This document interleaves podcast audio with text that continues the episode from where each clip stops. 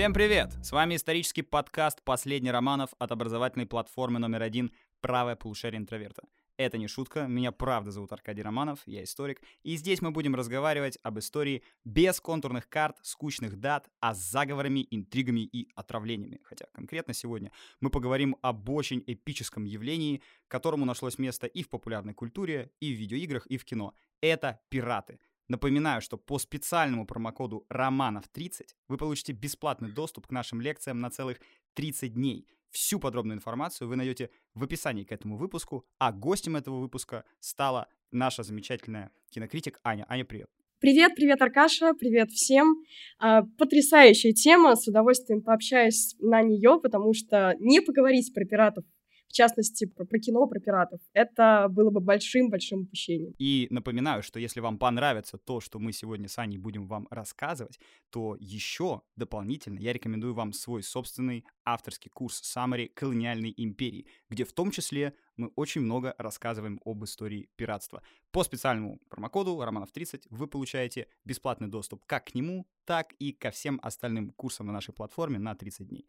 Ну а сейчас давай мы с тобой, наверное, сформулируем, Ань, более точно, о чем мы будем говорить. Ведь э, пиратство — это явление вечное. Вот есть такое высказывание. Мафия бессмертна. Мне кажется, можно сказать, что и пиратство бессмертно, поскольку от античных пиратов до современных сомалийских пиратов или пиратов Юго-Восточной Азии это дело процветает и оно живо.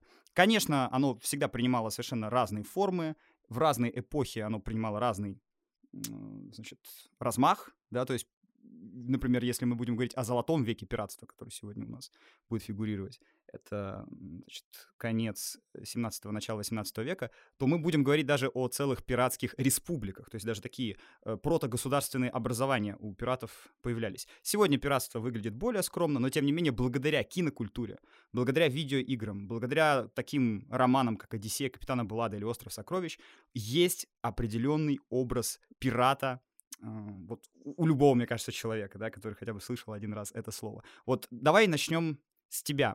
Расскажи, пожалуйста, Аня, как человек, который смотрел, я думаю, много фильмов про пиратов, да, как ты думаешь, какими были пираты в реальности? Вот какой образ пирата, как реального человека, как настоящего, да, э, профессионала морского разбоя существует в твоей голове? А потом мы попробуем это синхронизировать с тем, как оно было в реальности. Ну, естественно, как ты уже сказал, популярная культура, в частности, известные фильмы, они очень сильно романтизировали всю эту историю пиратства. И, конечно же, в моей голове а, есть все еще та самая 12-летняя девочка, которая обожала смотреть «Пиратов Карибского моря», которая была влюблена в Джека Воробья. И, конечно же, в моем сознании, хотя я понимаю, что тут много должно быть исторических оговорок, есть а, пират, как некий символ свободы, а, авантюрист, который действительно больше всего ценит даже не сокровища, которые он хочет там где-то получить, найти, а ценит эту самую свободу, ценит то, что он настоящий, условно говоря, король моря, король океана.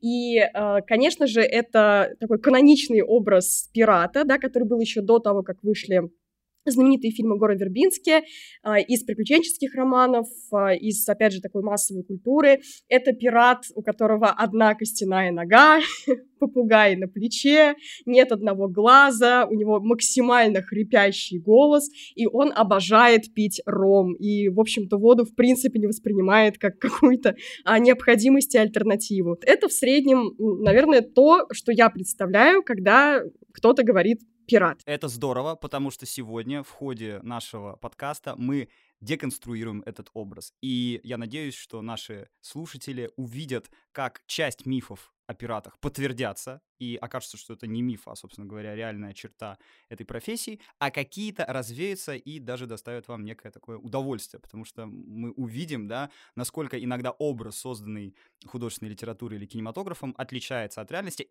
и наоборот, как парадоксально иногда он в него попадает. Вот на примере, кстати, «Пиратов Карибского моря» мы тоже это увидим, потому что сразу спойлер, этот фильм наполовину точно отражает э, пиратскую деятельность. Как только ты прочитаешь, например, две самых главных книги по истории пиратства, мы сейчас как раз нашим слушателям их посоветуем, то ты поймешь, о каких именно совпадениях, да, и пересечениях я говорю. Две главных книги, а я постараюсь каждый выпуск исторического подкаста начинать с литературы, чтобы сразу было понятно, что можно дополнительно почитать.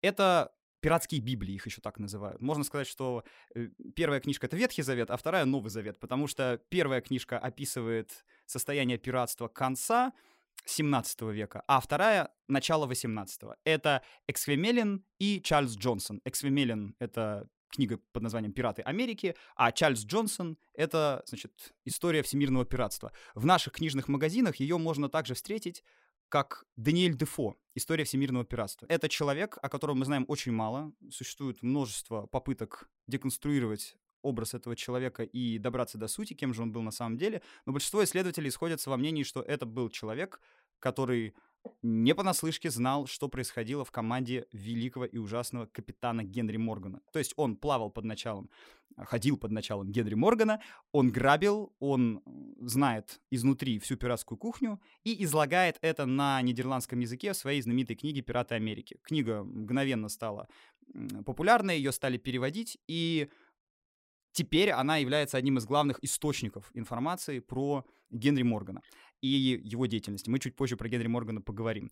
Также писатель Чарльз Джонсон, загадочный, которого очень многие считают вымышленной фигурой и приписывают авторство его книги про пиратство знаменитому Даниэлю Дефо. Даниэль Дефо, надо сказать, был не только известным писателем, да, он написал э, великую книгу Робинзон Круза, которая породила целый жанр Робинзонады, да, то есть выживание человека на необитаемом острове, причем даже в современных каких-нибудь фильмах, относительно в современных, да, это проявляется, например, я помню замечательный фильм «Изгой» с Томом Хэнксом, где человек из 90-х годов тоже попадает, да, на необитаемый остров, начинает разговаривать с волейбольным мячом, чтобы не сойти с ума, так что если вдруг попадете на необитаемый остров и будете с кем-то разговаривать очень громко, да, э, то знаете, так делали, в общем, все Робинзоны. Даниэль Дефо, он написал и «Приключения Робинзона Круза», и множество политических памфлетов, у него была огромная деятельность в Великобритании как такого великого а, публициста и участника различных политических э, действий, да, то есть это был и, а, как мы сегодня сказали, интриган и очень большой,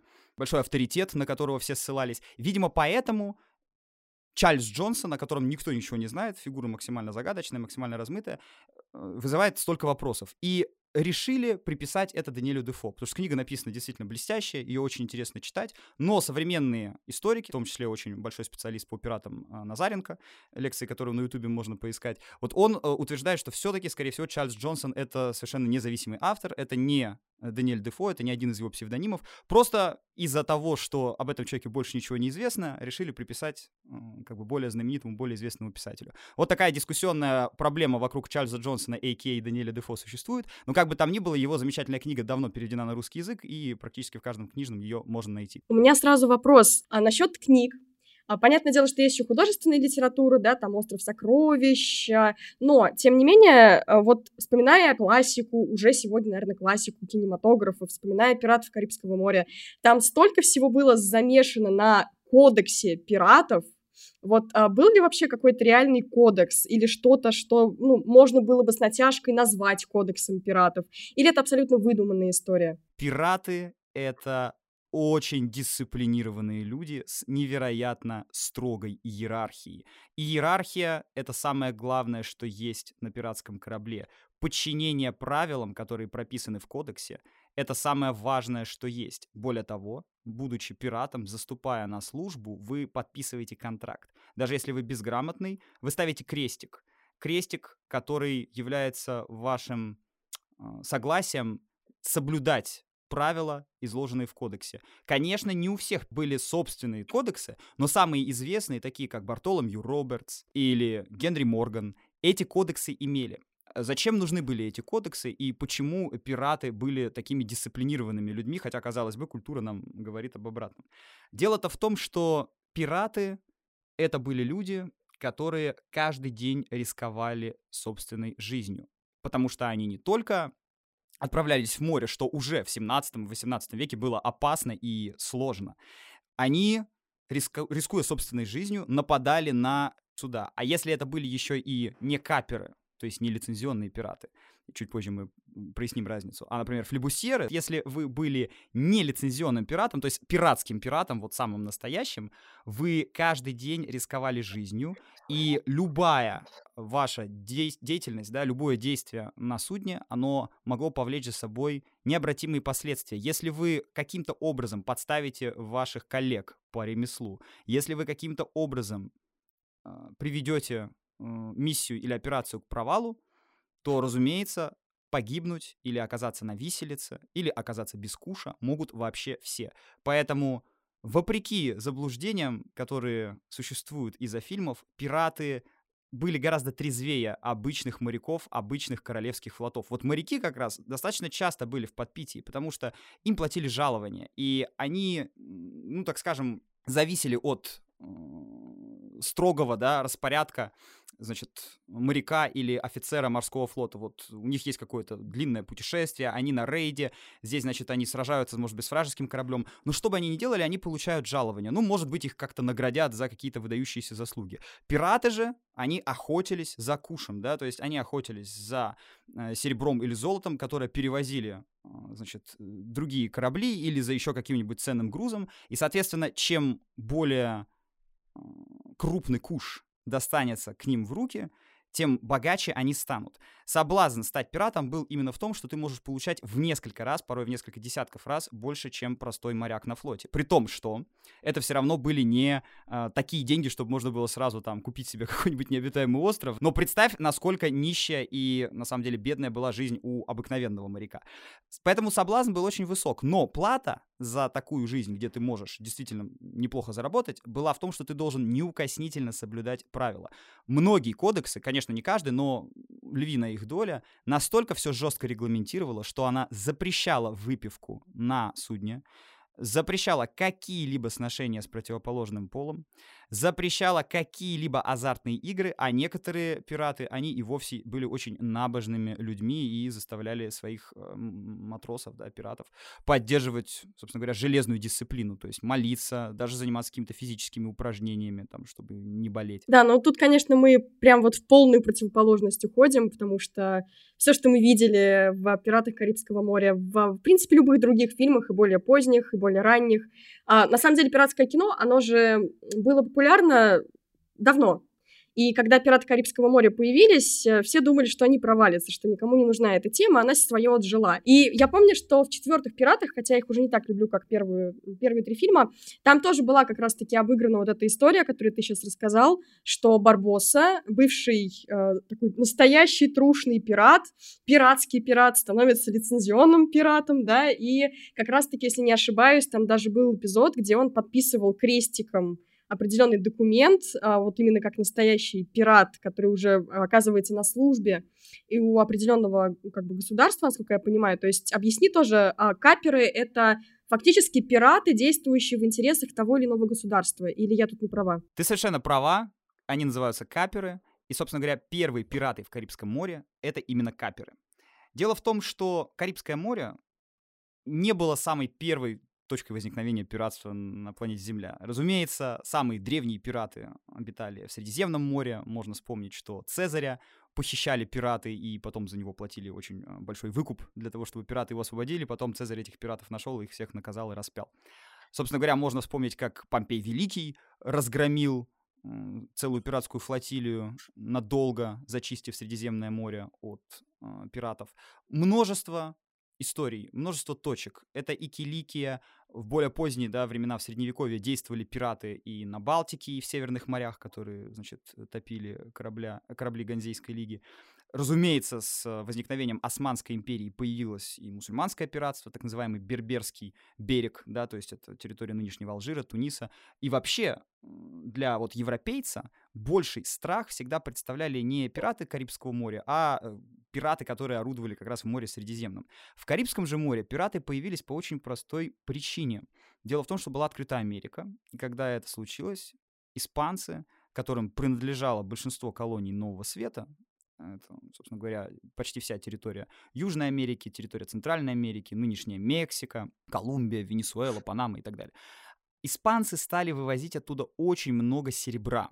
настолько много, что в Европе даже случилась целая революция цен из-за колоссального количество этого драгметалла, которое было в Европу завезено.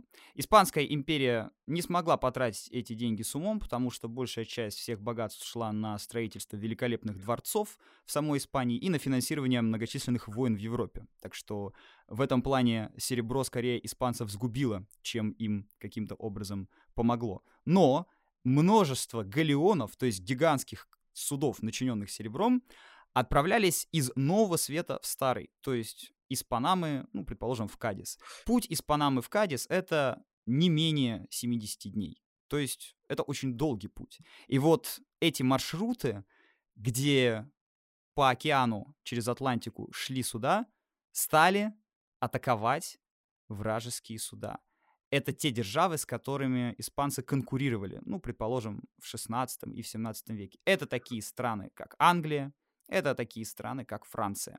Вот английские и французские каперы это и были первые пираты Карибского моря. Это ни в коем случае никакие не вольные пираты, которых мы представляем по фильмам, которые вот сами себе на уме, плавают на судах, делают, что хотят. Вот такие пираты появятся несколько позднее. Первые же пираты, это, по сути дела, были государственные пираты, то есть каперы быстро поняли, англичане, французы, что они немножко опоздали на раздел пирога, что португальцы уже открыли путь в Индию, а что испанцы уже открыли новый свет и разграбили многие государства, которые там были расположены, ну, например, империю ацтеков или империю инков, где как раз очень много серебра было. И тогда они поняли, что, ну, раз Америка уже открыта, то гораздо прибыльнее грабить суда, которые идут из Америки, грабить испанцев, которые не могут нормально организовать значит, конвой для своих галеонов, которые слишком много отвлекаются, потому что владения Габсбургов, да, они раскиданы по всей Европе, Габсбурги тогда правили Испанией. И вот эти владения, они раскиданы по всей Европе, там повсюду надо поддерживать порядок, со всеми воевать. И голландские, английские, французские каперы, да, то есть пираты, которые получают официальное разрешение от государства вот, грабить испанцев, они грабят испанцев, забирая часть дохода себе, а частью, конечно же, делясь с государством. И вот пока эти так сказать, европейские хищники находились в этом противоборстве, каперство существовало, разрасталось, и у многих пиратов стали появляться базы в Карибском море, ну, для того, чтобы было проще нападать на испанские суда.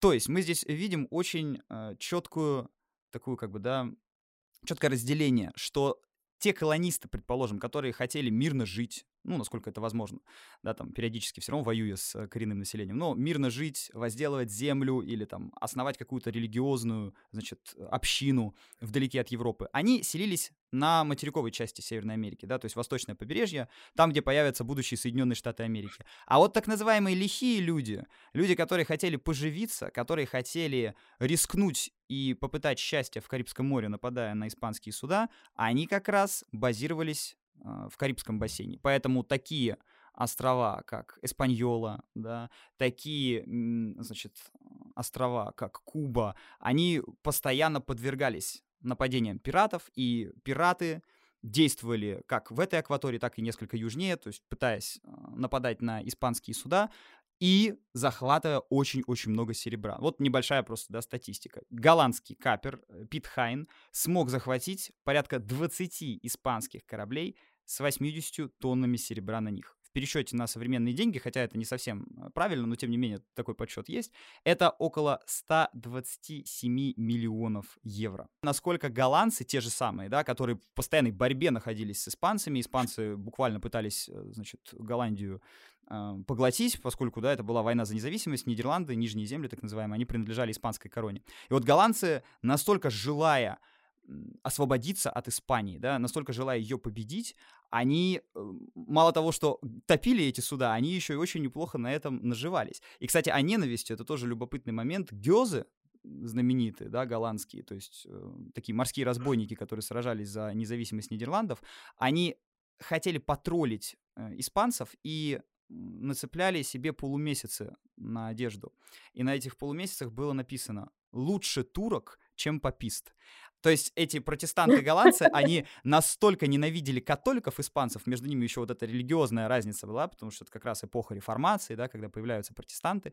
И вот они настолько этих католиков ненавидели, что они нацепляли полумесяца, чтобы потроллить. И голландцы, которые плавали на более маленьких, на более маневренных судах, они э, доставляли испанцам очень много неудобств. А англичане доставляли еще больше неудобств. Например, знаменитый Фрэнсис Дрейк, человек, который совершил второе кругосветное путешествие в мире, да, в истории. Первым был знаменитый Фернан Магеллан, Вторым был Фрэнсис Дрейк. Он ведь был не просто каким-то там э, морским путешественником, который хотел открывать новые земли. Это был пират. Это был капер на службе Ее Величества Королевы Елизаветы. И, в общем-то, очень серьезный вклад как Фрэнсис Дрейк, так и многие другие каперы, внесли в победу Англии над Испанией во время похода непобедимой армады. Когда испанцев очень заколебало все, что творит Англия, испанцы послали, сначала построили, а потом отправили огромный, просто очень-очень-очень большой флот к английским берегам. И сначала половину этого флота, значит, раскидал ураган, из-за чего значит, многие начали поговаривать о каком-то проклятии, да, что вот Бог дунул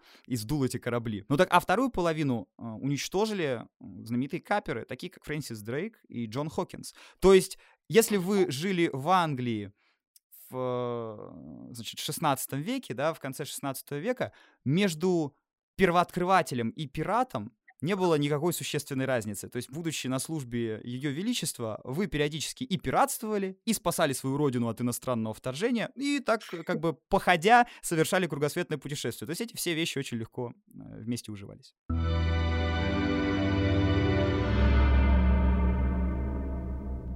То есть получается, что, конечно же, пираты были не только в Карибском море, но при этом так сложилось, что интересы огромного количества держав, в частности, вот европейских, конечно же, они были сконцентрированы именно в этой зоне земного шара, и поэтому вот пиратство карибское, оно, скажем так, стало самым знаменитым, самым культовым, вокруг него огромное количество мифов, легенд, э, историй и прочего, и прочего. И, кстати, э, хочу еще вставить свои пять копеек на тему поп-культуры. Вот ты сейчас объяснял э, и рассказывал по поводу того, какие были интересы у испанцев, как они боролись с французами, англичанами, как голландский да, капер взял огромные деньги и прочее, прочее. Интересно, что когда я была маленькая, я играла в компьютерную игру, и какие-то базовые вещи, которые ты сейчас рассказал, я, кстати, оттуда вынесла. Это игра, которая называется Sid Meier's Pirates, а, и фактически такая культовая, на самом деле, игрушка, насколько я знаю.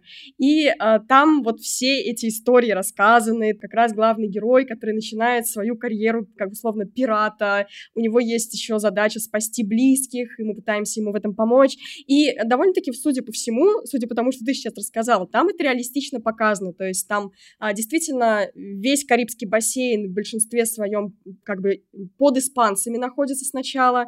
Более того, можно даже посмотреть, в каком году а, меняется положение дел, там вот рассвет пиратства, а потом как бы некоторые уже а, закат, да, и прочее, прочее, и огромное количество различных портов там тоже обозначено, я помню. В частности, конечно, когда ты говорил про базу пиратов, а ты начинаешь думать про Тартугу. Опять же, это такая история чисто из кино. Но я так понимаю, что Тартуга — это тоже реальное вполне место, и там базировались пираты. А это Франция или Англия, или, или что вообще, что это за место такое? Совершенно верно. И, кстати, у меня свело олдскулы, потому что это вообще моя любимая игра была. И я помню в 2004, по-моему, в пятом году я просто там безвылазно... Э, это такой симулятор очень классный. То есть там не только ходишь по морю, да, ты там и танцуешь, значит, с дочками губернатора. То есть там вообще очень интересная игра. Я с удовольствием бы даже сейчас, если честно, в нее поиграл. Вот именно географию региона она дает очень хорошо. Маракайба, здесь, значит, Тартуга, тут Порт-Ройл. Давай пробежимся по этим местам. Значит, Тартуга — это база пиратов, которая принадлежала Франции. Ямайка — это база пиратов, которая принадлежала Англии. Формально, с юридической точки зрения, это были территории, значит, английской и французских корон соответственно, да, то есть э, Порт-Ройл, Ямайка — это Англия, значит, Тартуга — это Франция. Но фактически за Атлантикой государство заканчивалось. Это сегодня у нас есть Zoom, интернет, телефон, радио, банально, значит, двигатели, чтобы очень быстро пересечь те или иные расстояния. Как я уже сказал, плыть через Атлантику в 17-18 веке необходимо было два месяца. Это еще с учетом того, что ты доплывешь целый невредимый, да, и там не умрешь от цинги по пути, потому что не знали, как от нее тогда лечиться толком. Если тебя, значит, ни, значит, шторм не уничтожит какой-нибудь, да, то есть это очень большой риск. Но так и доплывая туда, у тебя нет никакой нормальной связи с материком. Понятное дело, что тебе с большой земли могут направлять какие-то поручения, распоряжения. Ты знаешь там, с кем объявлена сейчас война, с кем заключен мир. Конечно, какие-то общие новости до тебя доходят. Но любой губернатор, который был направлен на Тартугу со стороны Франции или, значит, в Порт-Роyal а, из Англии, он, прибывая туда, очень быстро понимал, что его полномочия здесь условные государство здесь заканчивалось. Именно поэтому каперы-то и процветали, потому что одно дело ограбить судно, которое вот-вот зайдет в испанский или во французский порт, и сразу будет легко доказать, кто именно является грабителем, да, что именно произошло, и защитить, отбиться от такого нападения проще. Совершенно другое напасть на судно где-то на другом конце планеты, где ничего невозможно будет с этим поделать. И поэтому очень быстро губернаторы таких замечательных мест, как Порт-Ройл или Тартуга, входили в долю. Поэтому, когда в первой части, по-моему, «Пиратов Карибского моря» вам показывают Порт-Ройл как нерушимый бастион английской доблести, приличный губернатор и его дочка Кира Найтли, э, все такие строгие, дисциплинированные. Это далеко не так вот так же, как там показывали Тартугу, как пиратскую клоаку, да, вот так же надо было показывать Порт-Ройл. Эти города ничем друг от друга не отличались. Когда в конце 17 века Порт-Ройл э, был уничтожен из-за землетрясения, многие видели в этом божественное провидение, что вот это настолько был город греха, настолько там часто эти лихие пираты, значит, э, транжирили и спускали свои деньги, да, обмениваясь э, свежими планами, на кого мы дальше нападем, что Господь как бы этих людей наказал за разбой и за убийство. Так что и Порт Ройл и Тартуга это реально существующие морские базы. Там действительно было очень много пиратов, но были они там, формально находясь на территории, а, принадлежащей Англии и Франции. Просто другое дело, что Англии и Франции как бы было немножечко пофиг на то, что там происходит. Они способствовали развитию этого пиратства, потому что понимали, что каперы будут делиться добычей. Взамен, конечно же, эти корабли будут снабжаться, вооружаться. То есть это была такая достаточно прозрачная и честная сделка. В момент рассвета пиратства в Карибском море пират это был и разбойник, и торговец, и человек, который принимал участие в войнах на стороне своего государства. Потому что в большинстве случаев просто кто-то воевал с Испанией, и человек становился пиратом. Так, а, это вот мы все про лицензионных пиратов. А я помню, ты сказал, а, что были еще все-таки те самые вольные, такие вот, как мы в фильмах привыкли видеть, но появились они чуть позже. И правильно ли я понимаю, что именно этих пиратов называют корсарами? Это вот свободные пираты. И вообще там разные вот э, такие разновидности пиратства. Если с каперами вроде мы более-менее разобрались, а, а вот кто такие корсары? И как вообще назывались эти свободные пираты, как они появились? Личный вопрос. Я тоже сейчас хотел как раз перейти к терминологии. Э, нет, они не назывались корсарами. Смотри, сейчас мы прям вот по всем основным терминам пробежимся. Капер. Уже часто это слово упоминалось. Даем дефиницию. Капер — это пират с государственной лицензией. То есть, если у вас есть лицензия топить вражеские суда, вы капер. Если вы потопили судно, с которой ваша держава не воюет, но у вас, тем не менее, есть каперский патент, вы уже действуете по собственной инициативе и становитесь пиратом. То есть, здесь государство вас не будет пытаться защищать, потому что, ну, предположим, мы воюем с Испанией, а вы потопили голландское судно. Это уже ваша инициатива, и здесь за вас никто, конечно, впрягаться не будет. Это вы уже сами по себе действуете. Буконьер. Тоже очень часто встречающееся слово. Буконьер — это изначально вообще-то охотник, например, на буйволов или на каких-то других э, животных, которые водились в регионе Центральной и Латинской Америки. Но дело в том, что эти животные, они находились-то на территории, которая принадлежат Испании, и испанцы рассматривали буконьеров как браконьеров. Поэтому они этих буконьеров пытались прижимать. Каждое действие вызывает противодействие. Как только охоту объявили на буконьеров, буконьеры, которые не были испанцы в большинстве своем по национальности, это как раз и были пришлые англичане, голландцы, французы, они объявили войну испанцам. И они решили расширить, что называется, свой бизнес, и вместо уже какой-то охоты и, значит, добычи какого-то зверя стали промышлять нападением на испанские суда. Поэтому очень быстро слово «буконьер» из охотника превратилось вот в такого вольного э, грабителя, вольного разбойника, который по собственной инициативе начал топить, а, значит, испанские суда. Но чаще всего этот термин используют именно в привязке к Карибам. А вот корсарами чаще всего называли каперов, которые действовали в Средиземном море. Предположим, а, это Фра- Франция, да? Франция пыталась всю свою историю вплоть до середины 19 века бороться с э, берберскими пиратами. Это мусульманские пираты, которые действовали на территории нынешней, а, значит, Туниса, Алжира.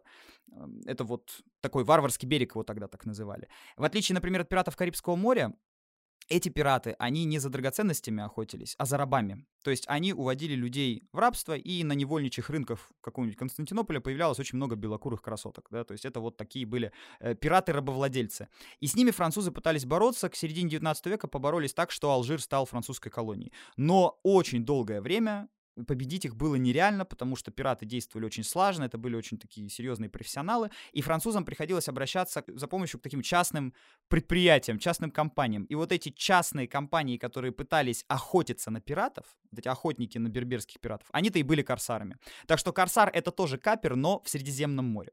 А вот флибустьер или пират это и есть вольный пират, который вообще никому ни в чем не обязан, который по собственной инициативе решил потопить те или иные суда. И как ты понимаешь, перейти из одной категории в другую было очень просто. Ну, например, сегодня ты мог быть капером, то есть лицензионным пиратом. Но если ты завтра потопил судно, с которым как бы, твоя держава не воюет, ты быстренько становишься флебустьером. А если ты поделишься наживой с этого судна, с которым не воюет вроде как твоя держава, но деньги ты отдашь какой-то процент, то все равно тебя не защитят? Разумеется, существовала коррупция, и она существовала как раз за Атлантикой, да, как я сказал, там государственный суверенитет, и вообще государство там заканчивалось. Поэтому, конечно, все эти коррумпированные губернаторы, которые там сидели, они этим и пользовались. То есть вроде как э, Англия сейчас ни с кем не воюет, но раз уж вы ограбили, конечно, давайте сюда. Лавочку прикрыли в начале 18 века. Почему прикрыли? А потому что в начале 18 века, в 1713 году, завершалась а, очень большая, долгая глобальная война, которая называлась «Война за испанское наследство». Она подвела черту вот этих долгих, почти многовековых конфликтов европейских держав с Испанией. После этого с испанцами достаточно долго никто не воевал. Ну, была война за ухо Дженкинса в середине 18 века, не будем вдаваться в подробности, но в целом от Испании как будто отстали, потому что от нее уже все все получили, что захотели, а она уже вся была бедная ограблена.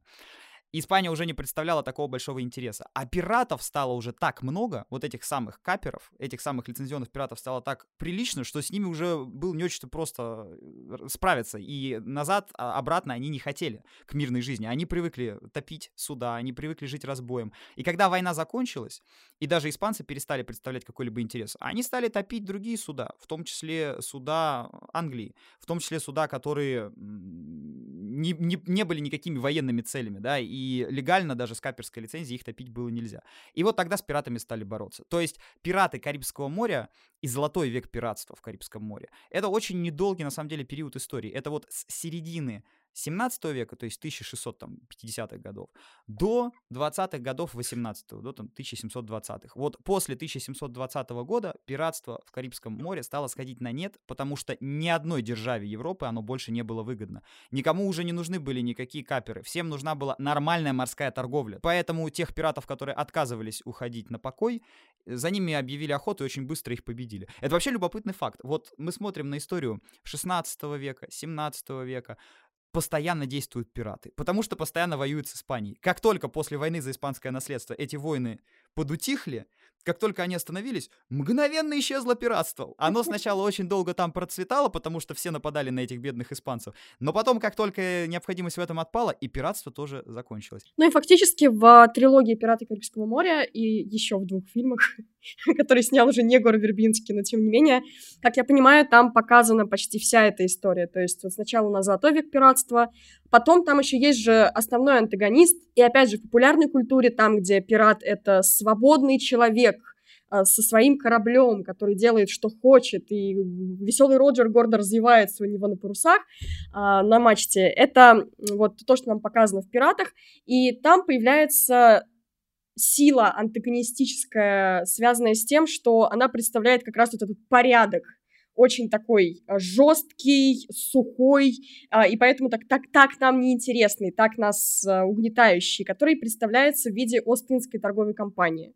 Вот тоже, кстати, это же действительно существующая компания или, может быть, просто вдохновлена какой-то реальной компанией? Что это за э, такой образ. Да, это действительно существовавшая компания, которая была эдаким государством в государстве. Дело в том, что англичане осуществляли контроль за Ост-Индией, то есть за территорией Индии, Юго-Восточной Азии э, и торговыми путями, которые там э, значит, проходили, с помощью частной компании. Это была Ост-Индская компания. Но английская корона и английские элиты имели очень большую долю в этой компании. То есть они контролировали пакет акций этой компании, вкладывались в нее, а компания, воюя частной армией, используя э, собственных администраторов, чиновников управляла английскими колониями. В середине 19 века от этой системы избавились, потому что она перестала приносить доход и стала уже неэффективной. То есть уже проще было напрямую контролировать э, колонии, уже просто через государственный аппарат.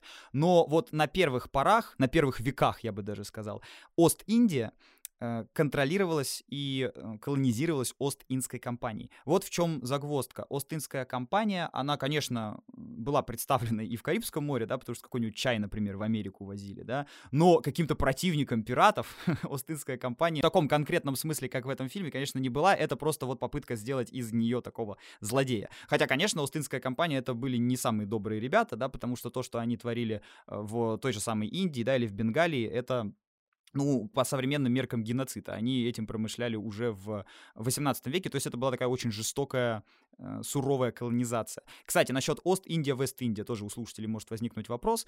Дело в том, что когда Христофор Колумб открыл Америку, он думал, что он приплыл в Индию, что он нашел путь в Индию. Отсюда, например, индейцы, да, почему их так называют? Потому что первое время думали, что это, в общем, жители индийского субконтинента. Сейчас у нас есть это разделение, да, индийцы — это Индия, индейцы — это Америка, но тем не менее.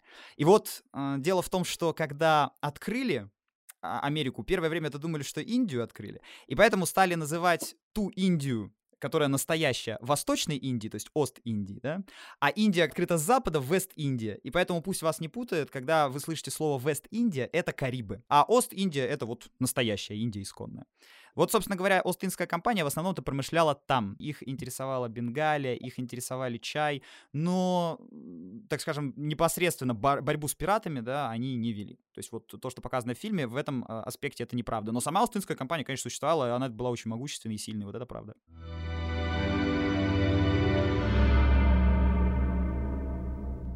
А раз уж мы пошли по географии, и у нас тут уже появилась а, и настоящая Индия, и вот эти торговые пути, тоже вспомнила, как в третьей части «Пиратов Карибского моря», а я, кстати, на минутку первые два фильма вообще наизусть помню, вот могу прям читать реплики оттуда. А в третьей части у нас сильно расширяется география всего этого мира, который показан в фильме, и появляются, в частности, и совсем восточные пираты, то есть нам показывают такие колоритные японские корабли, да, и вообще капитаны самых-самых-самых разных точек точек э, как бы земного шара. А и вот японские пираты, да, они тоже промышляли, правда, у них не было, так скажем, интересов в Карибах. Или заплывали периодически вот эти красивые корабли, условные, которые нам показываются, и в Карибы тоже. Конечно, нет. Япония вплоть до середины 19 века находилась в жесткой изоляции, так что если японские пираты где-то и промышляли, то у берегов Японии, только там. Э, китайские пираты, конечно, да, они э, действовали, ну, с древности, как бы, да, вот сколько Китай существует, э, существует и пиратство в Юго-Восточной Азии, в том числе и китайское пиратство. Вот то, что там показано, что там «Добро пожаловать в Сингапур», да, и Чоу Юнфат, по-моему, играет китайского пирата, это собирательный образ. Нельзя сказать, что он прям совсем не точен. Китайское пиратство, его рассвет приходится вот в новое время уже, на 19 век. Вот в 19 веке в Китае действительно было достаточно много интересных и колоритных э, пиратов и даже пираток. Например, самый известный пират 19 века — это женщина в Китае, это госпожа Джен. Практиковала в своей команде железную дисциплину, э, при этом она, как действительно такая восточная э, женщина, еще очень много внедряла каких-то духовных практик. Она как такой философский мудрец слэш пират. И, собственно говоря, она пример того, как можно легализоваться после своей пиратской деятельности, потому что как только она закончила с морским разбоем, она поселилась в Гуанчжоу и содержала там притон для азартных игр, умерев в 69 лет. Так что китайские пираты были, но скорее в 19 веке был их золотой период. То есть вот в момент, когда происходит действие фильма «Пираты Карибского моря», а это 1710, 20, 30 годы, вот так примерно, э, китайские пираты, ну, как минимум, не интересовались тем, что происходит на Карибах, для них это слишком далеко, а они работали в азиатском регионе. Слушай, а мы еще упустили, знаешь, какой момент? Символика пиратства Э, известный всем с раннего детства, мне кажется, да, этот самый веселый Роджер. Есть какая-то у него история, и вообще он был, или это тоже вот именно вещь, которая пришла к нам уже из популярной культуры, из старых фильмов, а, может быть, из книг? А, и если был, то что за история? Смотри, если пираты были лицензионными, то есть каперами, в большинстве своем они брали на абордаж вражеское судно под флагом той страны, на которую они работают. И, кстати, очень важно, что если обычные суда во время войны, они должны были потопить например, вражеское военное судно, да, основная задача была именно в этом, то у пиратов задача была сложнее. Им необходимо было взять вражеское судно на абордаж для того, чтобы ни в коем случае не повредить груз, который содержится в трюме. Поэтому-то и нужна была железная дисциплина, запрещены были азартные игры, женщины и выпивка, потому что нужно было действовать очень слаженно, как спецназ, для того, чтобы, ну, взять на абордаж противника. И вот в этот момент они воевали, на самом деле, под теми флагами, каким странам они принадлежали, да, на какую страну они работали. Но вот если они были флебустерами, если это были нелицензионные пираты, у каждого пирата, у каждого судна мог быть свой флаг. То есть веселый Роджер существовал, но он принадлежал конкретному капитану, Эдварду Ингланду. И сейчас уже вот этот череп и кости, да, ассоциируется у нас со всеми пиратами сразу.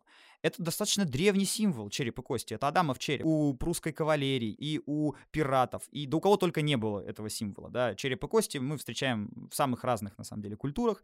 И пираты таким образом выражали, с одной стороны, презрение к смерти, да, к страху смерти, но, с другой стороны, они хотели запугать противника. вообще большинство легенд о пиратах, о том, какие они коварные, жестокие, невыносимые, пираты сами о себе распространяли для того, чтобы суда быстрее сдавались. Потому что, о господи, они такие злые, они такие страшные, нет никакого смысла оказывать сопротивление, лучше сдаться на милость, авось выживем. Но флаг был у каждого капитана свой. Например, веселый Роджер, да, вот он был у Эдварда Ингленда, а, предположим, у одного из самых успешных пиратов за всю историю, Бартоломью Робертса, был совершенно другой флаг, и это мой любимый пиратский флаг. На этом флаге пират чокается со смертью, со скелетом. И это, скажем, такой тоже философский намек на то, что жизнь пирата, жизнь морского разбойника — это вечный drinking game со смертью. И непонятно, кто кого перепьет. Имидж пиратства, да, вот а, очень интересная, мне кажется, тема в том плане, что у нас, а, вот ты сам сказал, а, что очень важно им было вот этот имидж создать а, и таким образом еще больше запугать противника. Я, например, слышала, читала, и, может быть, даже как раз-таки в Сиднере Спайрес это было, честно, я не помню, откуда я это знаю, а, про то, что кто-то там вставлял себе проволоки специальные, горящие, и вот таким вот образом у него дымилась борода, и он был более страшным. Черная борода. Он распространял о себе такой слух. Эдвард Тич из всех пиратов, наверное, был самым гениальным имиджмейкером. Он работал над своим образом лучше всех остальных пиратов, по крайней мере, свою эру, поэтому и запомнился, и даже появился в качестве, насколько помню, злодея в фильме «Пираты Карибского моря 4». Злодеем он не был, и среди многих пиратов Эдвард Тич вообще один из самых интеллигентных, на самом деле, людей, что любопытно. Там были и совершенно зверские маньяки, но вот Эдвард Тич — это как раз был человек, который хотел больше пустить пыль в глаза, да, дым в глаза, чтобы человек не успел опомниться, чтобы он испугался и как можно быстрее сдал все то добро, которое хранится у него в трюме. Но по многочисленным свидетельствам, в том числе, которые у Чарльза Джонсона в книге можно найти, сам Эдвард Тич по прозвищу Черная Борода даже особо никогда не вступал в схватки. То есть он ни с кем особо-то и не сражался, он не пытался никого убить. И идеально, идеальным завершением вечера для него было, если судно просто тихонечко сдавалось ему в руки. Но, но, не стоит думать, что такими пираты были все. Конечно, многие пираты были самыми настоящими убийцами и маньяками. А, такие тоже остались в истории. И вот я сейчас предлагаю такой, а, значит, небольшой экскурс в историю самых главных пиратов. Многих из них вы наверняка слышали, имена могут вам о чем-то говорить. Вот мы сейчас просто по ним пройдемся и, может быть, развеем какие-то мифы, а какие-то, наоборот, подтвердим. Вот что это были за люди в реальности. Собственно говоря, один из самых зверских, самых невыносимых и жестоких пиратов в истории — это Даниэль Манбар. Его еще называли Манбар-истребитель. Чтобы понимать, откуда у людей появлялась эта жестокость, мне важно вновь напомнить контекст. Война против Испании это была не просто война за серебро. И это была не просто религиозная война, да, там, например, протестанты против католиков. Э, испанские суда, они в том числе топились и французами, да, и французы, они могли быть по вероисповеданию и католики в большинстве своем.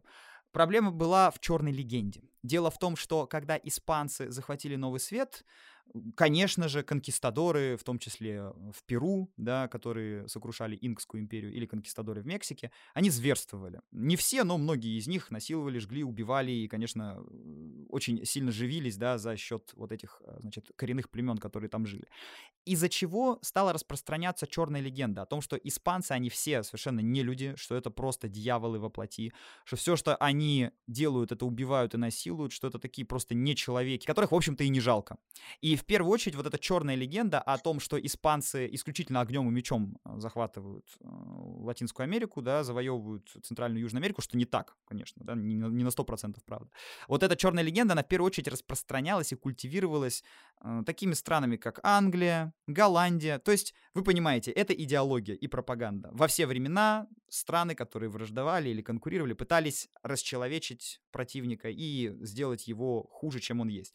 И вот под эту пропаганду попадали очень многие люди, которые читали, например, какие-то записки о конкистадорах, какие-то книги о них, публицистику. Они всеми этими идеями пропитывались, ненависть в них накапливалась, и потом достаточно было какого-то события в жизни, чтобы они встали на путь войны с испанцами. Вот таким был Даниэль Манбар. Он начитался вот этих страшных историй об ужасных конкистадорах-испанцах, которые всех грабили, насиловали, убивали. А потом у него просто испанцы убили дядю в одном из сражений. И он встал на путь мести. И вот этот путь мести, он был настолько жестоким, что Даниэль Манбар вошел в историю как истребитель. Он топил испанские суда у берегов Мексики, Кубы и Пуэрто-Рико и проявлял настолько звериную жестокость к врагам, что можно даже не поверить, э, что она на самом деле имела место быть. Может быть, это тоже своего рода черная легенда. Но я вам ее приведу. Когда Даниэль Манбар хотел расправиться со своим противником, очень часто он подвергал его следующей казни. Он вспарывал ему живот, вытаскивал оттуда внутренности и, подгоняя его горящим поленом, заставлял танцевать вокруг мачты судна. Сам факт того, что об этом человеке такие слухи распространялись, менялись, говорит о том, что время это в том числе рождало и жестоких людей. Ну или, например, был еще один парень, которого звали Рок-бразилец. Он по национальности был голландец. Какое-то время часть Бразилии принадлежала Голландии, но потом португальцы оттуда их окончательно выбили. И вот Рок-бразилец это был человек, который потерял, можно сказать, свою родину, да, родившись в Бразилии, он э, перестал э, быть так сказать, хозяином собственной жизни, хозяином собственной земли, и он встал тоже на путь мести и начал со звериной жестокостью относиться к испанцам. Но надо сказать, что эта звериная жестокость потом переносилась в целом на людей. И рок-бразилец это был вот такой пример вот самого злостного пирата, который пьяным, идя после удачного грабежа где-нибудь в порту, мог просто взять и за косой взгляд зарубить человека, который как-то не так на него посмотрел. Так что, когда мы слышим истории про э, ужасных, жестоких, коварных пиратов, надо понимать, что были пираты, которые давали для этих э, слухов и для этих историй почву. Ну или, например, еще один, скажем так, экземпляр. Франсуа Олоне. Начинал он как охотник на буйволов, но потом он понял, что гораздо прибыльнее топить суда испанцев. И он, кроме охоты за вражескими кораблями, в том числе начал штурмовать города. Дело в том, что это были не просто поселения, это были места, где концентрировались богатства, свезенные из разных колоний. Ну, например, Панама, чтобы вы понимали, да, это был самый богатый город западного полушария. Э, какой-нибудь Новый Амстердам, который потом станет Нью-Йорком, это деревенька маленькая, а вот Панама это порт, где вот просто там, значит, все валится от э, драгоценностей, серебра и прочих, э, значит, роскошных вещей, которые туда свозятся. И вот как только значит, такие люди, как Алане, а потом Генри Морган додумались, что можно эти города брать на приступ, вот тогда действительно начался очень страшный разбой. Вот одно дело напасть на судно. Представь себе совершенно другую историю, когда пираты превращаются в такие мини-армии, которые десантным образом начинают штурмовать испанские города. И эти бедные несчастные губернаторы, которые думали, что они сейчас там будут почивать на лаврах, они понимают, что у них нету таких профессионалов, у них нет такой хорошей армии, чтобы от этих пиратов защититься. И, собственно говоря, сухопутный штурм Первый удачный сухопутный штурм крепости Маракайба осуществил именно Франсуа Алане. В дальнейшем он осуществил штурм Гондураса и проявлял невероятную, просто звериную жестокость. По легенде, он однажды даже вырвал живому испанцу сердце и съел его. А можно в эту легенду легенду не верить. Но надо сказать, что и э, по имеющимся у нас сведениям, Франсуа Алане закончил так же чудовищно, как он и жил. Вот он вырывал своим врагам сердца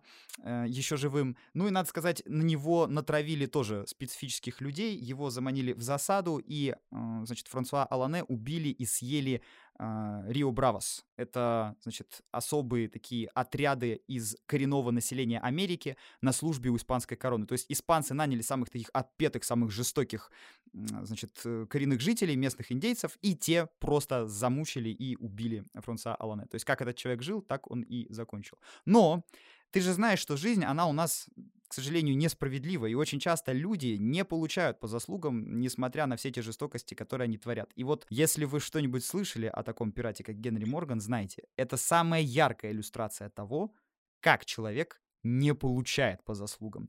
Генри Морган — это, наверное, один из самых коварных, жестоких и безжалостных пиратов в истории. И вместе с тем один из самых успешных. Даже не с точки зрения того, сколько он заработал. По этим характеристикам его обходят в, в списке Forbes. А есть список Forbes за 2008 год, где вот э, по современным э, переоценкам пытаются, значит, распределить пират. Генри Морган самым богатым не был, но он закончил будучи губернатором острова. То есть он был губернатором на английской службе и умер, внимание, от цирроза печени. То есть он просто постоянно находился в, пи- в пьянстве, в объедании, значит, в чревоугодии, и вот так этот пират закончил свой век. То есть не на виселице и не в суде.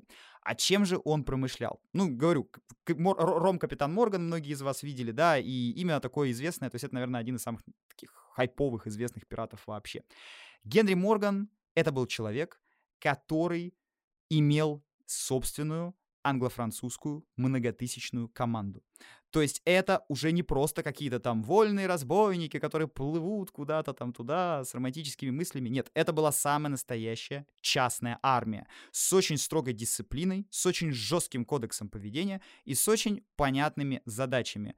Куба пала и была разграблена Генри Морганом. Портабелла был разграблен Генри Морганом. Маракайба был разграблен Генри Морганом, но в куда большем размахе и масштабе, чем до этого Франсуа Алане. Но самый большой куш в своей жизни Генри Морган получил, когда сжег и разграбил Панаму. Горели палисады, горели эти замечательные колониальные дома, люди разбегались в разные стороны, а та жестокость, которую Генри Морган оставлял после себя, ну, она заставляла все окрестные города скидываться как только он подплывал. То есть, если люди знали, что это Генри Морган и его люди сейчас хотят высадиться в городе, всем было проще все свое богатство, все свои драгоценности сдать и попытаться откупиться и каким-то образом обеспечить свою безопасность, чем пытаться ему сопротивляться. Вот чтобы просто ты понимала, я зачитаю тебе цитату. Что Генри Морган говорил своим бойцам перед штурмом Портабелла в 1668 году. Это одна из самых его знаменитых акций. Хотя число наше слабо, но дух силен. Чем меньше нас, тем мы будем действовать согласнее, и тем большая часть добычи достанется на долю каждого. И Морган заставлял своих людей, которых, ну, мы бы не могли иначе назвать как авантюристов, да, это лихие люди. Они вроде как были готовы рисковать, но он заставлял их ввязываться в такие авантюры и сражаться с настолько превосходящим противником, что они начинали трусить. Он поворачивался и говорил, нет, либо мы прям вперед, либо нас сейчас сомнут. Он ставил их перед фактом, что ни шагу назад. Они шли за ним, и потом в дальнейшем люди сами стали приходить к нему. У него была целая база, э, значит, на Карибах, где он вербовал людей. Это были люди самых разных, значит, наций. Это были англичане, французы. То есть такая многоликая, многоголосая команда. И он с этой командой совершал невозможное. Вот просто штрихи его э, осад и его штурмов. Он брал заложники монахов из испанских монастырей, прикрываясь ими, шел под обстрелом испанских пушек. Когда он брал Маракайбо, а это очень узкий пролив, э, значит, на территории нынешней Венесуэлы, он использовал муляж собственного корабля для того, чтобы вырваться из окружения. Губернатор прислал очень много кораблей, и сказал, сдавайтесь, поднимайте руки, мы вас отсюда не выпустим. Что придумывает Генри Морган? Потом это было растиражировано во многих книгах, фильмах и так далее. То есть это стало таким определенным гэгом, который просто использовали там в приключенческой литературе. Морган создал Брандер. Что такое Брандер? Это такое судно, которое начинено взрывчаткой. Оно подплывает к, вражескому, к вражескому судну, взрывается, горит, и, собственно говоря, пожар распространяется на вражеские корабли.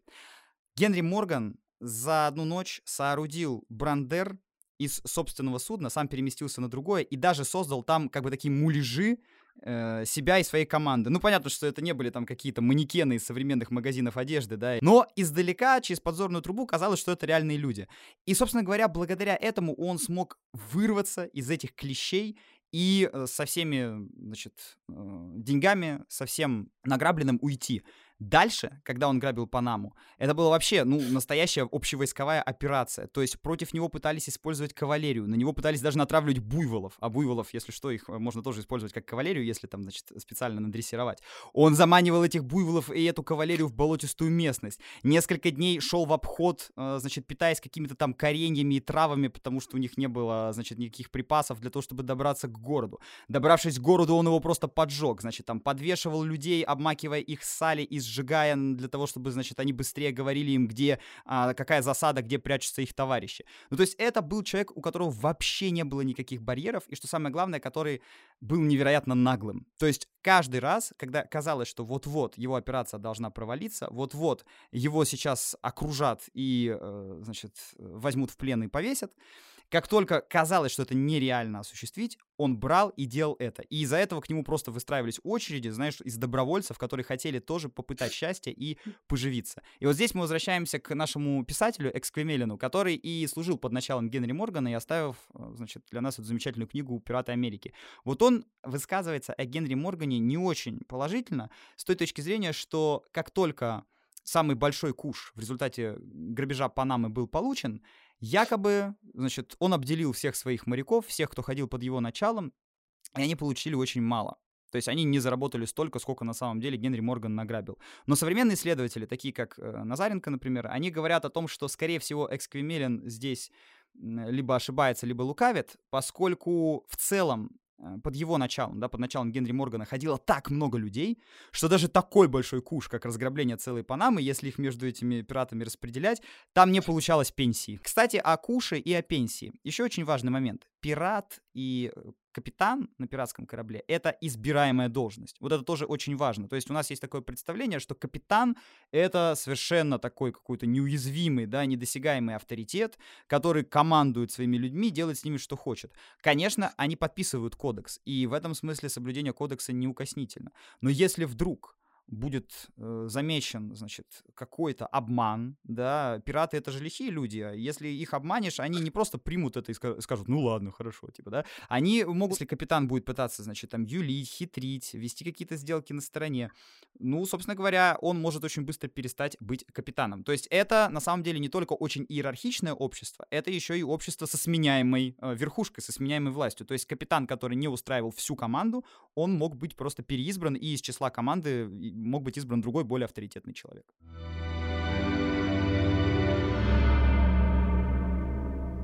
Надо же и с э, выборами, грубо говоря, ну то есть переизбранием, если что, капитана, и с кодексом, и действительно удивительно, конечно, все это слушать после классического образа, который есть в кино. Хотя он, кстати, тоже менялся, и вот мы привыкли с вами вспоминать про Джека Воробья или про там капитана Барбосу, хотя оказалось, что там есть кое-что, да, и вполне себе реалистичное даже в этом фильме. Но удивительно, что вообще на протяжении всей истории кино действительно э, пират это был э, ну такой настоящий герой, и если к там 2000-м все-таки он уже становится двояким, некоторым таким трикстером, как в фильме, да, с Гора Вербинский, там, где есть Джек Воробей, а вот до этого, когда очень любили снимать про пиратов еще в 40-е годы, например, даже в 30-е, был очень известный фильм «Капитан Блад», «Приключения капитана Блада». Это 35-й год, если я не ошибаюсь, ну, то есть 30-е. И это такой вот максимально, ну, мифологизированный, романтизированный образ пирата, где он, а, ну, настоящий благородный герой, а, без какого-то без вообще каких-то, без, без набора а, плохих, да, отрицательных качеств. И вот некоторый период времени, когда снимали фильмы про пиратов, это были именно такие пираты, то есть а, будь то каперы или флебустьеры, они все были очень такие хорошие, благородные, потому что, в принципе, такой тип персонажей тогда главенствовал. И, кстати, есть даже отдельный отдельный поджанр пиратского кино. Вот есть пиратское кино, есть так называемые фильмы «Плаща и шпаги», где как раз-таки тоже много разных мифов, да, эти фильмы посеяли относительно других времен прошлого, и вот под жанром фильмов «Плаща и шпаги» были как раз-таки пиратские фильмы. И удивительно, что действительно одно время это были очень популярные картины, а затем а, вдруг стало проясняться, что они приносят уже не так много денег, а вот э, требуют очень много. То есть их дорого снимать, а смысла в этом особого нет. Поэтому это был один из тех поджанров, которые, в общем-то, утонули вместе с э, кораблем под названием «Золотой Голливуд». Где-то в там, вот 50-е годы уже почти никто не снимал пиратское кино, хотя иногда какие-то варианты, попытки вернуть его были. И вдруг, да, вот постепенно, тем не менее, этот образ оживает уже а, в нулевые годы, и э, как бы тогда еще были мультфильмы различные, там Дисней э, пытался как-то заигрывать с пиратской тематикой, не только, и был этот каноничный образ, э, и вообще удивительно, да, что такое кино появилось из аттракциона. Я даже видела какое-то видео, где как раз-таки ну, почти едва ли не первые зрители этого аттракциона, посетители приезжают вот всю эту зону, там, я так понимаю, где-то минут 20, да, наверное, 20-30 минут ты едешь вот по этим аттракционам, видишь какие-то небольшие сценки, которые были полностью разыграны в «Пиратах Карибского моря». А, если я не ошибаюсь, там есть, например, вот эта история про э, людей, пиратов, которые сидят за решеткой и пытаются вы, выпросить э, у собаки ключи. Это вот исключительно история из аттракциона, которая там была. Вот ее прям взяли. Или, например, как там кого-то топят в колодцы, и потом он высовывается, отплевывая воду. Вот такие вот маленькие детальки. Тоже все под, ну, как бы подглядели у себя же диснеевцы и сделали из этого аттракцион а потом уже картину, конечно. Но и э, действительно, это же совершенно детский получается образ, который мы действительно очень любим с самого детства, несмотря на всю спорность. Вот, и уже немножко меняется и в кино, тем не менее, образы пиратов, да, они, в частности, становятся где-то более реалистичными, более, еще более спорными. Одно дело Джек Воробей, который э, мы, в общем-то, не видели, да, что он ведет себя по-настоящему плохо. Да, он там ворует, да, он заботится только о своих интересах, врет, но это все ерун... Ну, в целом ерунда. Он очень обаятельный, хорошо шутит, и нам всем нравится.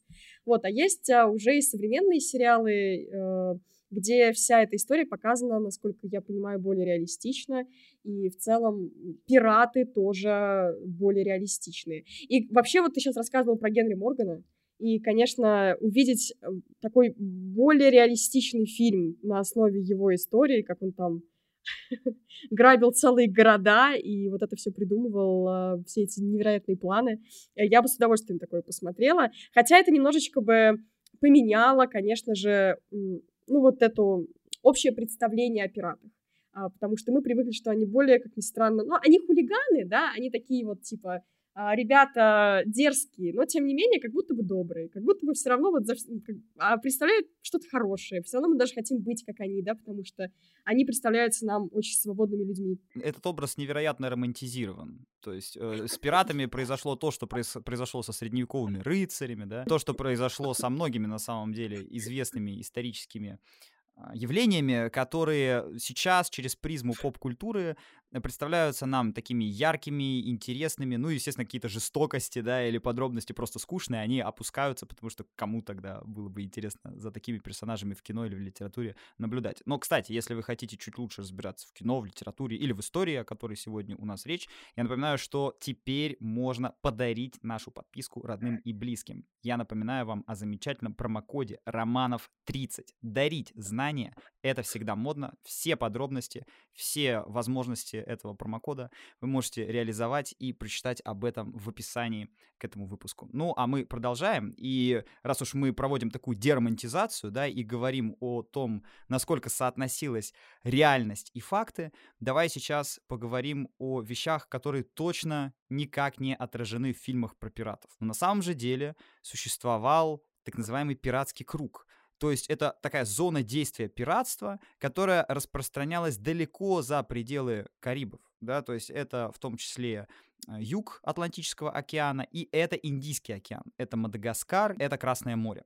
Мадагаскар, на самом деле, да, наши слушатели и вообще большинство людей в нашей стране знают этот замечательный остров по мультику, но вообще-то Мадагаскар в 17 в начале 18 века это огромная пиратская база. Это такой хаб, это станция, где можно перекантоваться, где можно залатать дыры, где можно починить судно и построив новые маршруты, новые планы, отправиться в плавание дальше. На самом деле, самой большой пиратской станцией, да, и пиратской базой была никакая там не, значит, Тартуга, не Ямайка, а именно что Мадагаскар. Более того, некоторые пираты, они даже оставили след в истории самого острова, ну, например, знаменитый пират Томас Тью, который промышлял в Красном море, да, то есть многие из вас, может быть, купались там, если когда-либо летали на отдых в Египет.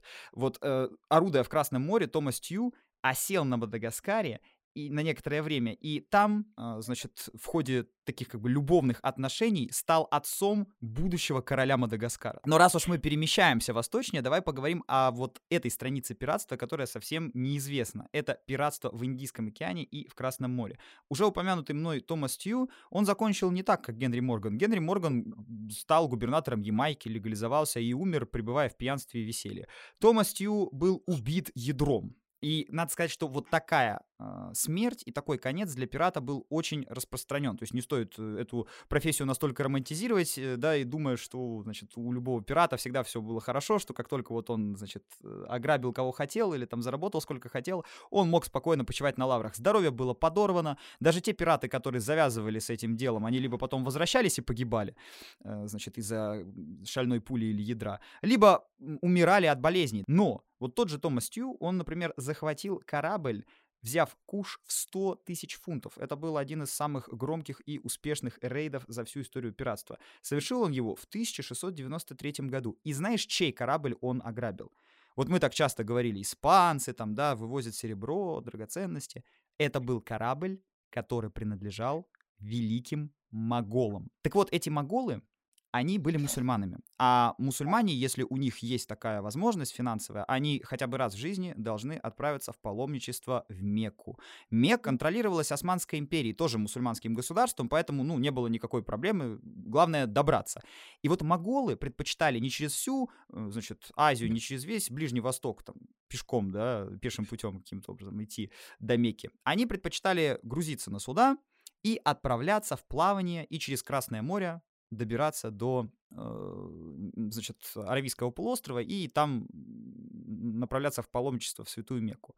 И вот дело-то в том, что эти моголы, они грузили свои суда всевозможными драгоценностями, всевозможными сокровищами. Они, конечно же, хотели показать всю свою статусность, потому что в это путешествие отправлялись не бедные люди, а представители аристократии и даже могольские принцессы, то есть даже дети правителя этой империи, они направлялись вот в это паломничество. Ну и как ты думаешь, э, что начали делать наши герои и слэш-злодеи, пираты. Конечно же, находясь на Мадагаскаре, также использовались базы Маврики, там, Реуньон, ну, вот эти все острова, которые там рядышком находятся пираты осуществляли рейды в Красное море. И там брали на абордаж суда моголов. И вот если Томас Тью от могольского ядра погиб, то другой известный пират Генри Эвери, он взял такой куш, что он вошел в историю пиратства. Я сейчас вам эту историю расскажу.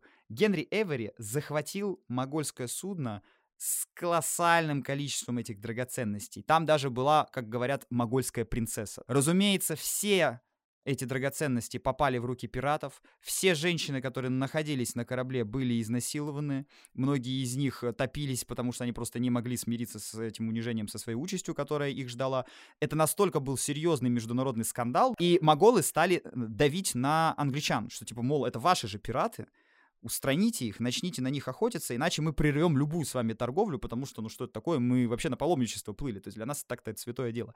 Англичане, э, в том числе через Остинскую компанию, стали этот вопрос урегулировать и договорились. Они сказали, что да, мы к этим пиратам не имеем никакого отношения, они, так сказать, флебусьеры, поэтому мы объявим на них охоту. И объявили охоту, то есть все, э, ни в какие порты Генри Эвери и его команде заходить нельзя, награда за его поимку, и, конечно, все вот эти драгоценности, весь этот куш необходимо захватить. Что делает Генри Эвери? Он предлагает закопать клад. И вот отсюда, именно отсюда появляется миф, который является абсолютно выдуманным, что пираты постоянно закапывали клад на острове Сокровищ. Этот трюк придумал Генри Эвери, чтобы просто распрощаться с большей частью всей своей команды и не делиться с ними деньгами. Пусть на них охотятся эти пираты, э, охотники на пиратов, пусть их ловят и спрашивают, куда они дели, значит, все награбленное рассказывают про какие-то острова, где я все это закопал. Я никогда, конечно, это не закапывать не буду, я просто попытаюсь все это сбыть. Вообще, Генри Эвери на самом деле интересный персонаж. Первоначально он был э, капером, то есть он был лицензионным пиратом. Но потом вместе со всей командой он придумал скинуть своего капитана. Капитан, если что, выжил, его просто высадили, так сказать, цивилизованно на берегу. Но э, он очень быстро из такого мятежника Капера за год фактически превратился в адмирала пиратов. То есть под его началом ходило множество судов, он был таким легендарным человеком, не менее легендарным, я думаю, чем Генри Морган. Только вот в других акваториях. Но как только вот он так филигранно кинул своих собственных людей, обманув их, что якобы все, ребят, я сейчас закопаю, значит, сокровища, мы потом их откопаем.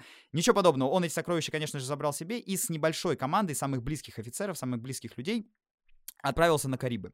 Он попытался там это все сбыть. Ему губернатор сказал, слушай, дружище, я бы рад тебе помочь, и действительно куш огромный, но тут на тебя охотятся все. Всем сказали, что с тобой дел иметь нельзя, ты какой-то там международный скандал раздул, а я, честно, настолько коррумпированный. Он думает, хорошо, ладно, отправляюсь в Британию. Естественно, в Британии его уже ждут. Э, тепленького горячего, значит, схватить, быстренько допросить. Все понимают, что этому человеку не скрыться с такими драгоценностями, ну это просто нереально. Он дальше начинает кидать своих людей. Если предыдущую партию э, своих соратников он э, кинул, обманув, якобы он зарыл какой-то клад, то в этот раз он сказал им следующее. Так, все, встречаемся, значит, в такой-то назначенный день, в такое-то время, вот здесь. Ну, как бы конспиративную квартиру, да, конспиративный адрес указал. И всем сказал разный. Поэтому, когда их стали допрашивать и отлавливать, на допросах, давай, сознавайся, признавайся, где вы там, значит, должны встретиться на днях. Все называли совершенно разные точки, и, грубо говоря, таким образом Генри Эвери удалось уйти. Конечно, весь куш сохранить в своих собственных руках он не мог, потому что это было уже нереально, да, то есть приходилось э, что-то отбрасывать как ненужную чешую.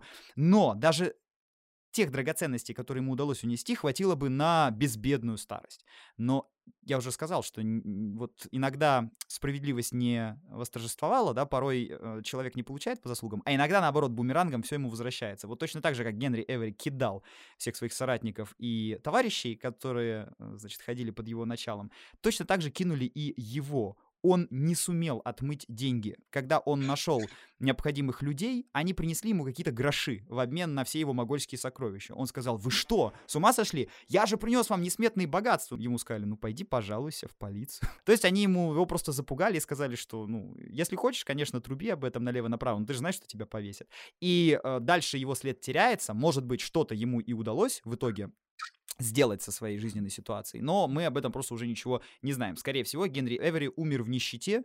Году это к 1714. То есть вот навсегда это дело громкое, оно в веках и в истории осталось, как по жестокости, так и по кушу. Но этот куш увы, или э, к счастью для кого-то, Генри Эвери увидеть так и не смог. Зато вот другой пират, он э, запомнился как один из самых главных лузеров в истории пиратства. Его имя многие знают, и при этом, по сути дела, никаких удачных нападений, удачных рейдов он так и не осуществил. Это Уильям Кит. Вот Уильям Кит, он тоже немножечко связан с этим мифом про закопанные сокровища. Я вам сразу скажу, что за всю историю поисков все те сокровища, которые удавалось находить, это были потопленные суда. То есть вот если испанское судно было потоплено, или там шторм, или еще что-то, на дне океана могут быть какие-то сокровища. Но нигде на островах закопанными, вот как в книжке, да, э, сокровищ быть не могло, потому что, во-первых, очень быстро бы такой клад нашли, во-вторых, потому что это скорее вот миф растиражированной популярной культурой, чем какая-либо реальная практика. Пираты очень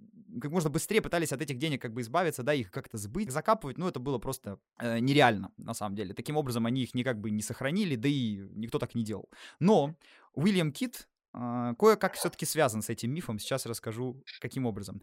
Он был капером-неудачником.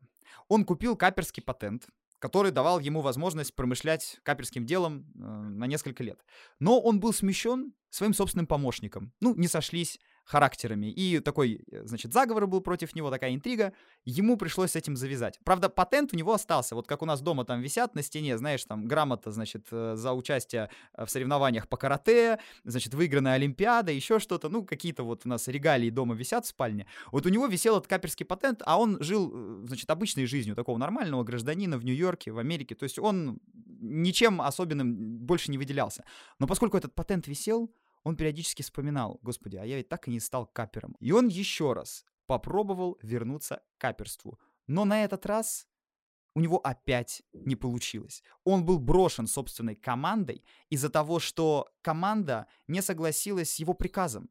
Он, э, значит, завидев корабль, державы с которой тогда Англия не воевала, отказался на этот корабль нападать. Он ведь капер, он сказал, что мы лицензионные пираты, мы не можем грабить кого попало. Но настолько команду прельщала возможность грабежа, настолько был ценен, видимо, этот груз, что все решили, ну, как бы избавиться от этого не очень сговорчивого капитана. От Уильяма Кида избавились, и знаешь, что происходит дальше? Уильям Кид пользуясь своими полномочиями, все-таки он капитан, и все-таки есть правила, он начинает казнить зачинщиков этого мятежа. Он это делает, и против него начинают вести уголовное дело из-за того, что он превысил полномочия и повесил, э, значит, э, своих, так скажем, людей, которые ходили под его началом.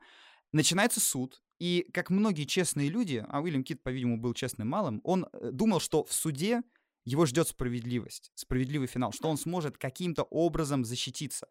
И его приговорили к смерти. То есть за вот это превышение полномочий, да, за, значит, э, неправомочные действия, он не смог нормально, внятно как-то выстроить свою защиту, и его должны были повесить. И тогда вот он какую, какую фишку придумал, какой трюк он провернул. Он сказал, у меня есть закопанный клад, я его закопал, все нормально, мы сейчас это все, значит, э, поделим, и у вас, у вас будут э, большие сокровища на протяжении полутора лет, по-моему, он плавал, с острова на остров, где, конечно же, ничего не было закопано, но он таким образом пытался выиграть себе время, чтобы была какая-то апелляция, чтобы была возможность дело пересмотреть, найти, может быть, какого-то защитника, который сможет представить его в суде получше. Но ничего не получилось. И в результате Уильяма Кида все равно повесили. Но из-за легенды, которая родилась, о том, что у него на самом деле есть сокровища, что он никакой не лузер, что он много чего там награбил, люди потом целыми поколениями, целыми годами пытались найти клад Уильяма Кида. А, например, в Британии до сих пор существует организация, которая пытается доказать невиновность Уильяма Кида. А, вообще, больше всего поражает и восхищает меня в этом в твоем сегодняшнем рассказе,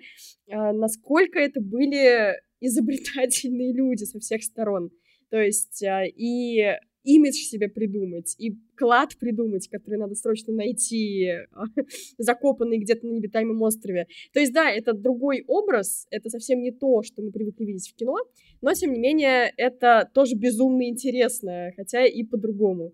А что, кстати, насчет еще пираток? Потому что в культуре-то их очень много. Всякие арты с а, прекрасными пиратками и все в этом духе. Да та же самая Кира Найтли, которая стала королевой пиратов. А что было в реальности? В реальности тоже существовали пиратки, Чарльз Джонсон их описывает, но, как ты понимаешь, из-за того, что кодексы очень жестко регламентировали нахождение каких-либо женщин на э, суднах, да, их не должно было там быть, потому что пират вообще не должен ни пьянствовать, ни тем, ни тем более, значит, ухаживать, там, ударять за противоположным полом. Это все было строго запрещено, поэтому единственные две возможных э, вариации женщины-пиратки — это либо женщина-сожительница капитана, то есть она под личной защитой капитана, что ее никто там не изнасилует, извините, не, не ограбит, не убьет. И второй вариант — это женщины, переодетые в мужчин. И вот оба таких варианта встречаются в книге у Чарльза Джонсона. Это Энн Бонни, дочь достаточно успешного плантатора, которая сначала сбежала с матросом, а потом была завербована пиратом Джеком Рекхэмом и сражалась с пиратами наравне с мужчинами. То есть ее вся история, которую там Чарльз Джонсон описывает, она почти целиком и полностью выдуманная, но вот то, что мы точно знаем, это факт ее переодевания в мужчину, ее храбрость. И, собственно говоря, еще одна известная пиратка Мэри Рид. Она вообще напоминает немножко диснеевскую Мулан, потому что она долго притворялась мужчиной, даже служила в пехотном полку, и точно так же попала в плен Джека Рекхэма Бекхэма, очень ему понравилось и стала частью команды. Но обе эти пиратки, и Энн Бонни, и Мэри Рид, э, попали за решетку, и дальше их история теряется. То есть э, где-то есть легенды, что их выпустили, потому что над ними сжалились, э, потому что они там, многие из них беременны, например, были и так далее. Какие-то из них, э, из этих пираток, да, возможно, в тюрьме и закончили свое существование, но, тем не менее, вот, например, в книге Чарльза Джонсона Энн Бонни и Мэри Рид как минимум упоминаются. То есть были и другие пиратки, но наверняка многие из них просто не оставили такой колоссальный след в истории пиратства. Стоит в завершение нашего сегодняшнего подкаста сказать и то, почему пиратство в Карибском море завершилось. Я уже упоминал, что это связано с концом войны за испанское наследство, но было время, когда вот эти свободные флебустеры некоторое время еще продолжали существовать. Но это уже была такая как бы золотая осень. Это, можно сказать, была финальная глава пиратства в Карибском море, потому что больше никто не был заинтересован в каперстве. Основные государства Европы и державы были сторонниками стабильности и порядка, в том числе на водах, поэтому все пиратство пресекалось. Такие знаменитые пираты, как Эдвард Тич, Черная борода, он был схвачен и, разумеется, казнен. Точно так же был казнен Стит Боннет, которого называли джентльмен пиратов, потому что он был очень э, вежлив и аккуратен, как бы галантен в общении. Ну и Черный Барт, Бартоломью Робертс, он тоже погиб от английской картечи, хотя был одним из самых успешных и богатых пиратов за всю свою историю и захватил свыше 470 судов. То есть это одновременно и рассвет пиратства, да, каких-то известных пиратов, которые вошли в культуру благодаря своим запоминающимся образом или кодексам, которые они оставили, да, для своих э, товарищей. Но и уже после 1720-х годов пиратов в Карибском море не будет. Долгое время будут существовать берберские пираты, те самые, которые промышляли в Средиземном море. Ну и с ними к середине 19 века будет покончено, как только в Европе закончатся наполеоновские войны, вся Европа дружно организована от этих пиратов попытается избавиться. Пиратство существует и сегодня. Такие точки, как, Сомали, Юго-Восточная Азия, это до сих пор не самые безопасные воды. Но вот история пиратства как поп-культурного феномена, оно заканчивается к середине, конечно же, 18 века. Если вам понравилось, друзья, то, что мы сегодня обсуждали, если вам э, близка эта тема, я также рекомендую послушать или посмотреть мой авторский курс, который посвящен истории колониальных империй. Я там очень много говорю и про зарождение, и про финал многих колониальных держав, в том числе мы там про Испанию несчастную, это много говорим, про Португалию, про Голландию, про Англию, про Францию. Обязательно ставьте нам 5 звезд на Apple подкастах. Обязательно пишите в комментариях, о какой теме или о каком персонаже историческом вы бы хотели увидеть и услышать следующие выпуски. И напоминаю про существование промокода, по которому вы и можете посмотреть мой авторский курс, а также многие другие курсы, например, курсы по истории кинематографа от Ани, да, и многие другие наши замечательные проекты по другим дисциплинам. Этот промокод Романов30. Вы получаете благодаря нему бесплатный доступ ко всем нашим курсам на целых 30 дней. Все необходимые подробности и ссылки вы можете найти в описании к этому подкасту. Аня, спасибо тебе огромное за то, что ты была вместе со мной сегодня. А в завершение нашего разговора и на прощание я просто развею еще один миф, который действительно поселился в головах буквально у всех. Пираты, друзья, не пили ром. Ром был невероятно ценным и важным антисептиком на борту. Немножечко рома мог вы, выпить капитан, но кодекс, как вы помните, регулировал значит, количество выпитого. Пили мало. Если и использовали какое-то спиртное, то это был грок. То есть это очень сильно разбавленный ром. Сам же ром был на вес золота. Уж молчу про попугаев. Они в основном были в клетках, и их продавали в Европе. На плече попугай не сидел. Самым полезным животным на корабле всегда была кошка, чтобы ловить крыс. Друзья, Аня, спасибо вам всем за этот подкаст. Всем пока. Спасибо, спасибо. Пока.